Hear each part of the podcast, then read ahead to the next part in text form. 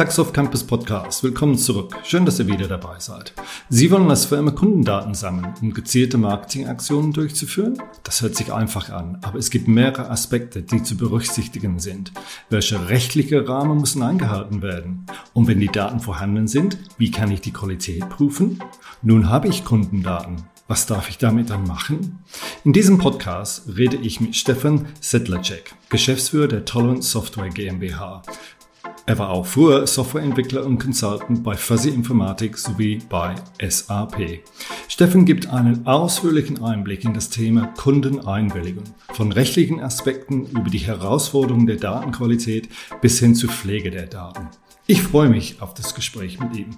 Und wie immer, wenn ihr Themen habt, die ihr gerne in einem Podcast beleuchtet haben möchtet, schickt uns eine E-Mail an podcast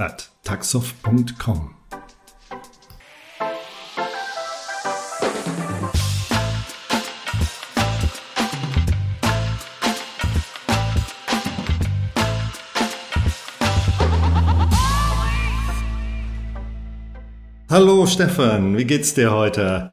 Hallo Ashley, vielen Dank für die Einladung zu deinem Podcast. Mir geht's gut, Dankeschön. Sehr gerne. Ich freue mich riesig, dass ich bei dir dabei bin. Und ich muss gestehen, es ist auch mein erster Podcast, den ich mache.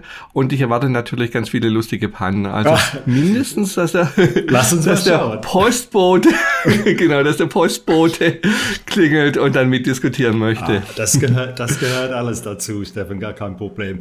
Ähm, wir wollen uns heute über das Thema Kundeneinwilligung reden. Ähm, genau. Und ich habe nur gedacht, okay, muss ich dich jetzt fragen, ob du damit einverstanden bist, dass wir dieses Podcast aufnehmen? Ist quasi du als meine Kunde deine Einwilligung mal einholen oder nicht? Das ist eine gute Frage. Verarbeiten wir denn an dieser Stelle schon personenbezogene Daten? äh, ich Nein. würde sagen, nein. nein das, wir, wir äh, denke, die Einwilligung, die, genau, die Einwilligung ist, glaube ich, implizit schon gegeben. Genau, genau. So, ein, wirklich zum Anfang, dann, um, um was geht es denn eigentlich mit Kundeneinwilligung? Es war ein bisschen Witz da, aber um was geht es dann eigentlich ja. bei das Thema Kundeneinwilligung? Also ich glaube, dass die Geschichte 2016 angefangen hat. Und zwar da hat die äh, Europäische Union eine neue Datenschutzgrundverordnung erlassen. Und das war auch ein Stück weit ein Paradigmenwechsel, weil die Europäische Union zu dem Zeitpunkt dann gesagt hat, äh, die Verarbeitung personenbezogener Daten ist generell verboten. Mhm. Das ist, war neu zu dem Zeitpunkt, weil ähm, es diese, dieses Verbot so davor nicht gab. Und ähm, jetzt kann man keine personenbezogene Daten mehr verarbeiten, außer natürlich, dass es durch ein Gesetz ausdrücklich erlaubt ist oder der Betroffene, dem seine Daten verarbeitet werden sollen, in die Verarbeitung eingewilligt hat. Mhm. Und jetzt stehen die Firmen natürlich vor dem Problem, dass sie diese Einwilligung einholen müssen. Mhm. Und das ist eigentlich so der große Rahmen, wo es um das Thema Kundeneinwilligung geht. Dann steigen wir gleich, gleich ein oder äh, in einem Moment ein, wo es um, um das Thema, okay, wie hole ich diese Einwilligung? Aber bevor wir das machen, du hast das Thema Europäische Parlament angesprochen. Gibt es aber andere ja. rechtliche Aspekte, äh, DSGVO zum Beispiel, wie, wie passt das dann zu dieser, ich sag mal so, die rechtlichen Rahmen, die gebaut worden sind? Ja, vielleicht kann man an der Stelle einfach sagen, dass die Kunden, die Kunden selbst, beziehungsweise also die Bevölkerung selbst hat eine ganze neue, ganze Reihe von Rechten bekommen äh, in Bezug auf ihre Daten. Und äh, da ist jetzt zum Beispiel so auch das Recht auf Auskunft dabei. Also das heißt, ich kann mal zu einer Firma hingehen und sagen, bitte informiert mich mal über alle Daten, die ihr über mich gespeichert hat. Mhm. Und da, da folgt dann gleich auch das, äh, das Recht auf Berichtigung und Löschung. Das heißt, wenn, die, wenn, die, wenn ich diese Auskunft habe, dann kann ich aber auch gleich verlangen, dass die Daten wieder gelöscht werden. Oder es, ich habe festgestellt, da sind falsche Daten drin, dann will ich die natürlich auch berichtigt haben. Mhm. Und wichtig ist natürlich auch, neben Auskunftsberichtigung habe ich auch ein Widerspruchsrecht. Ich kann natürlich jetzt auch sagen, die Daten sollen gar nicht verarbeitet werden. Im Zweifelsfall führt es natürlich dazu, dass die Firma dann sagt, okay, dann können wir keine Geschäfte machen, weil mhm, mhm, wir können deine Daten nicht verarbeiten, die wir dazu benötigen. Aber ja, also es ist definitiv jetzt ein Recht, mhm. äh, die, was der Kunde hat. Und die ganzen Rechte sind wesentlich gestärkt worden in dem, in dem Rahmen. Mhm. Du hast ein paar Punkte ja. da angesprochen mit Datenhaltung, äh, Löschen, Veränderungen und so weiter. Da, da, kommen wir mal später ein bisschen, bisschen dazu, was, was das ja, so ein bisschen tiefer, die, tiefer da eingeht. Habe jetzt verstanden, Kunde hat der Recht dann äh, äh, ähm, sein, zu, verstehen, was mit seinen Daten passiert. Aber erst erstmal die Frage dann, okay, ich habe eine Firma, ich will die, die Willigung einholen vom Kunden. Das heißt, ja, meine Firma will deine Daten haben, Steffen. Ähm, wie mache ich das und was muss ich da dabei berücksichtigen? So zwei Schlagwörter, die ich im Kopf habe, ist das Thema Opt-in und Opt-out. Was, was, was bedeutet das und wie, wie transparent muss ich dann sein, wenn ich die Kundeneinwilligung von dir einholen möchte? Genau, also vielleicht zu der ersten Frage. Wie bekomme ich die Einwilligung von, von den Kunden? Und ganz praktisch gesagt, ich muss die Kunden fragen. Mhm. Und da ist es äh, nicht festgelegt, wie ich die Kunden frage, sondern ich kann die, ich kann die per E-Mail äh, einholen, die Einwilligung auf, über einen Handzettel, online oder auch per SMS. Wichtig ist aber, dass ich die, äh, dass ich die Kunden frage. Und wenn die Kunde mir diese Einwilligung dann gibt, dann habe ich sozusagen, wie man das jetzt äh, im, Bereich des Marketings nennt, dann habe ich ein Opt-in, eine Erlaubnis. Mhm. Ja, das heißt, mit dieser Erlaubnis kann ich dann, ähm, je nachdem, was für eine Einwilligung ich mir eingeholt habe, kann ich dann die Daten weiterverarbeiten und dann auch äh, zu dem Zweck, äh, ja, entsprechend agieren. Und das ist vielleicht auch schon der ganz wichtige Punkt. Ich muss natürlich, wenn ich, äh, was muss ich denn beachten, wenn ich eine Einwilligung einhole? Da sollte ich natürlich schon äh, auch dem Kunden mitteilen, zu welchem Verarbeitungszweck ich denn die, mhm. die Daten einhole. Also das ist äh, das A und O, was da, was da drin stehen muss. Und Zusätzlich sollte ich noch dann noch, natürlich noch hinschreiben, für welchen Verarbeitungsgrund, also was ist der, was ist der Grund, warum ich die, äh, warum ich die Daten verarbeite, möchte ich damit, äh, möchte ich damit rechtliche Verpflichtungen erfüllen oder, oder welche rechtlichen Verpflichtungen stehen denn hinter dieser, diesem, dieser Verarbeitung? Das muss ich ein Stück weit auch mit angeben. Und ja, also das, so das heißt, so, wenn ich das so, so ja, wenn ich das dann zurückspiegele, sorry, das heißt, du, du fragst mich nach meinen Daten, aber gleichzeitig musst du ganz klar sagen, wofür du diese Daten haben möchtest, äh, ja, welcher Zweck und auch was du mit den Daten ähm, machen willst auch. Das genau, ist klar für mich. Genau. Dann, dann, dann, sorry, wenn ich da kurz dann, dann springe ich mal zu, zu einem anderen Punkt. Wenn du sagst, okay, die Frage, was, was, was darfst du mit, der, mit diesen Daten machen? Darfst du die Daten auch verkaufen? Das heißt, kannst du mich fragen, lieber Ashley, ich habe deine Daten bekommen. Übrigens, ein Zweck ist, dass ich deine Daten weiterverkaufen werde an Firmen XYZ. Ja, sprich, gibt ja. es dann irgendwelche, äh, ich sag mal so, Barrieren da? Ja, das ist, ein, das ist wirklich ein guter Punkt. Also äh, mal vielleicht ein ganz praktisches äh, Live-Beispiel, was ich persönlich erlebt habe. Da war ich äh, zu Besuch bei einer Bank. Wir hatten ein nettes Gespräch und am Ende des netten Gespräches haben die mir noch eine Datenschutzeinwilligung hin, hingelegt.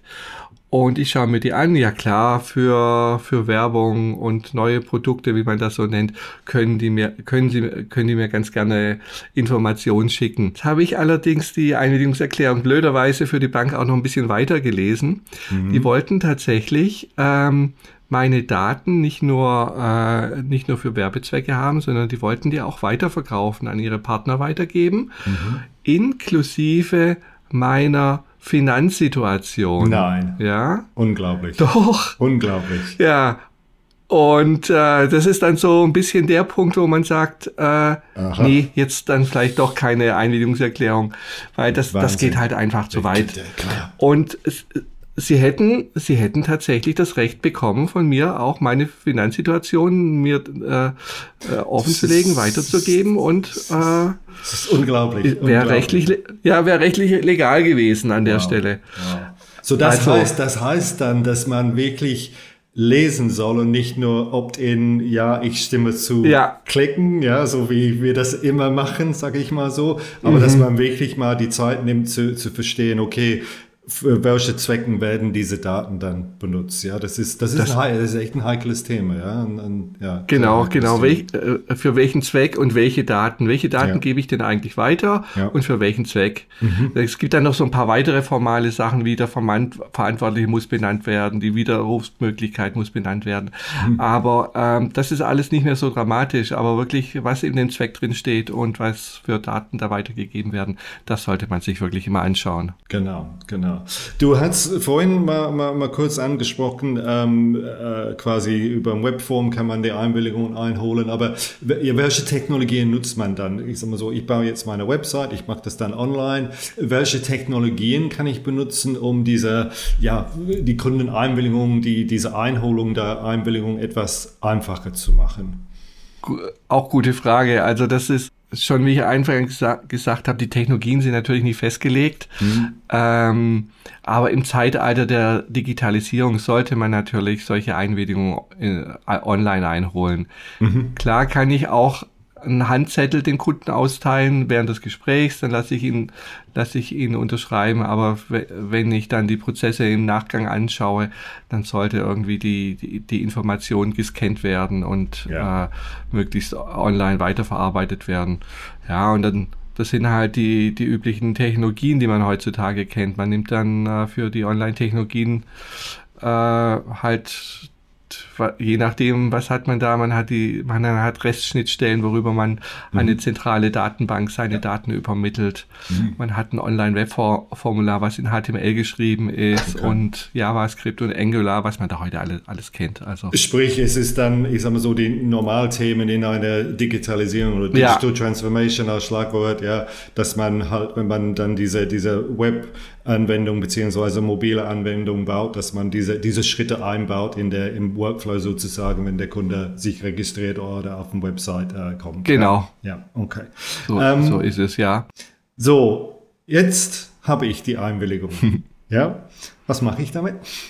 So, schön, dass Sie das bekommen haben. Wir haben auch vorhin darüber gesprochen, zu welche Zwecke kann ich das benutzen, aber was, was, was mache ich da mit dieser genau. Einwilligung, um vor allen Dingen was mache ich dann mit den Daten? Wir kommen zum Thema Datenqualität gleich, aber was, was mhm. mache ich dann damit? Ja?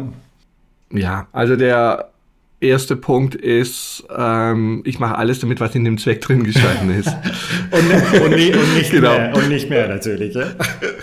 Oh ja, oder oder nicht mehr, genau. Und das kann halt sowas sein wie Werbung. Ich mhm. äh, schicke den Kunden, ich informiere den Kunden regelmäßig über neu, meine neuen Produkte, äh, lade ihn zu Events ein und äh, ja, was man halt da im Marketing so macht. Also das ist, das ist, das ist die Werbung.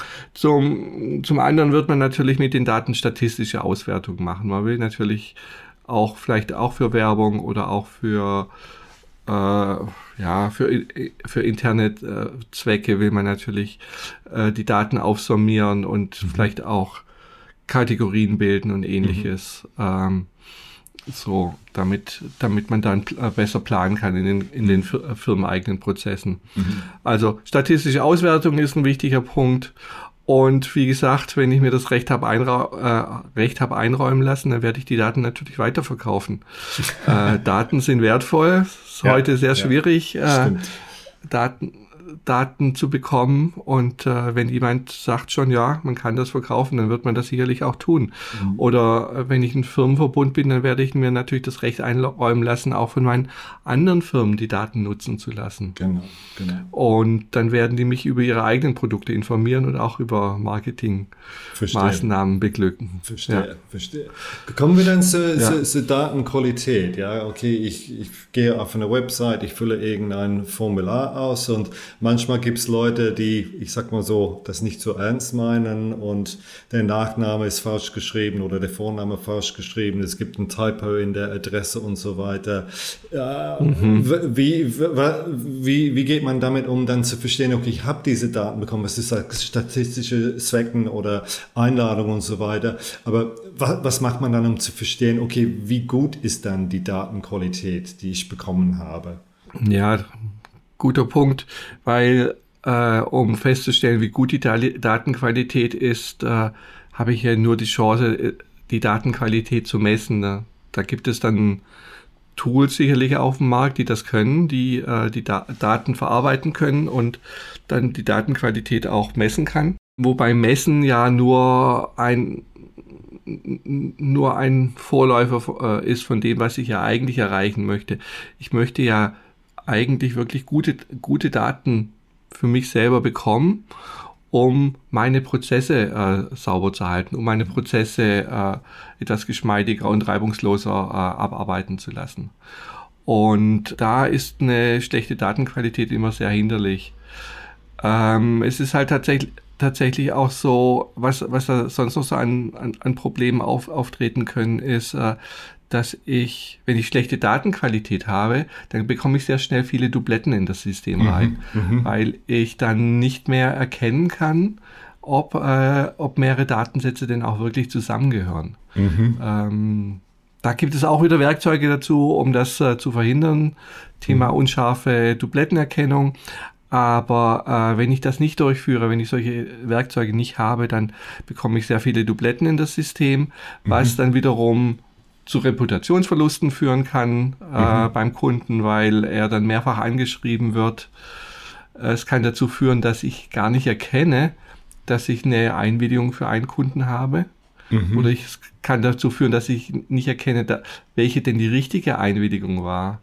Wenn jetzt zum Beispiel ein Kunde einen Widerspruch schickt, ähm, Widerspruch schickt auf seine auf seine letzte Einwilligung und er möchte gar nicht mehr per E-Mail oder per Telefon kontaktiert werden. Mhm. Und ich habe eine Dublette im, äh, ihn als Dublette ja. im System.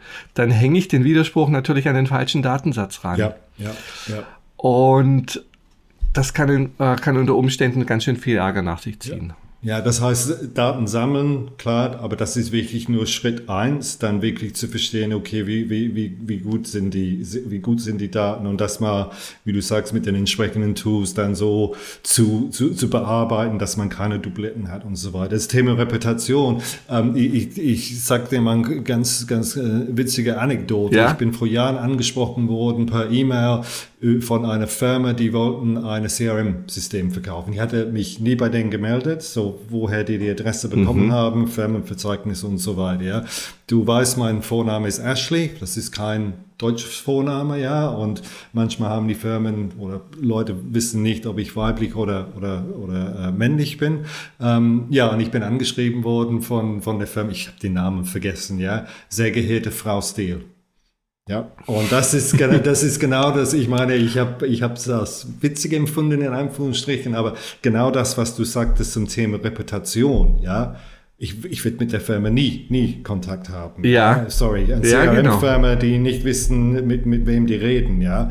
Und genau das, was du sagst, diese Reputation einer eine Firma, wenn das kaputt geht, das aufzubauen dauert lange, das kaputt zu machen ja. geht sehr, sehr schnell, ja ein Ruf ist viel schwerer aufzubauen, als ihn zu zerstören. Genau. Jetzt genau. auch, wenn man heutzutage auf eBay schaut und sich die eBay-Verkäufer anschaut, würdest du denn bei einem eBay-Verkäufer einkaufen, der nur 97% positive Bewertungen ja. hat? Genau.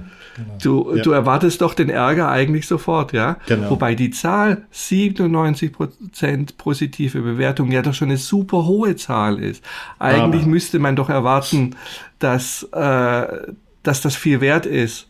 Aber nein, diese drei, letzten drei Prozent zerstören den ganzen Ruf. Genau. Und genau. Äh, ich glaube, die meisten Leute ähm, arbeiten wirklich auch nur mit Verkäufern zusammen, die irgendwie bei 99,5 oder 99,9 liegen. Ja, und genauso, wenn du und sagst, wenn, ja, wenn, sorry, wenn ich dann eine, eine Anschreiben bekomme anhand meine, meines Datens, ja, sehr geehrte Herr Steele, äh, wir wissen, dass Sie interessieren sich für Gitarren zum Beispiel, ja, dass wirklich dann äh, die, die Daten richtig sind und ich persönlich angesprochen werde äh, mit, mit Themen, die wirklich mich betreffen, während, weil ich das halt während der Einwilligung dann eingegeben habe, dass ich da, dann diesen Interessenbereich habe und so weiter. Ja.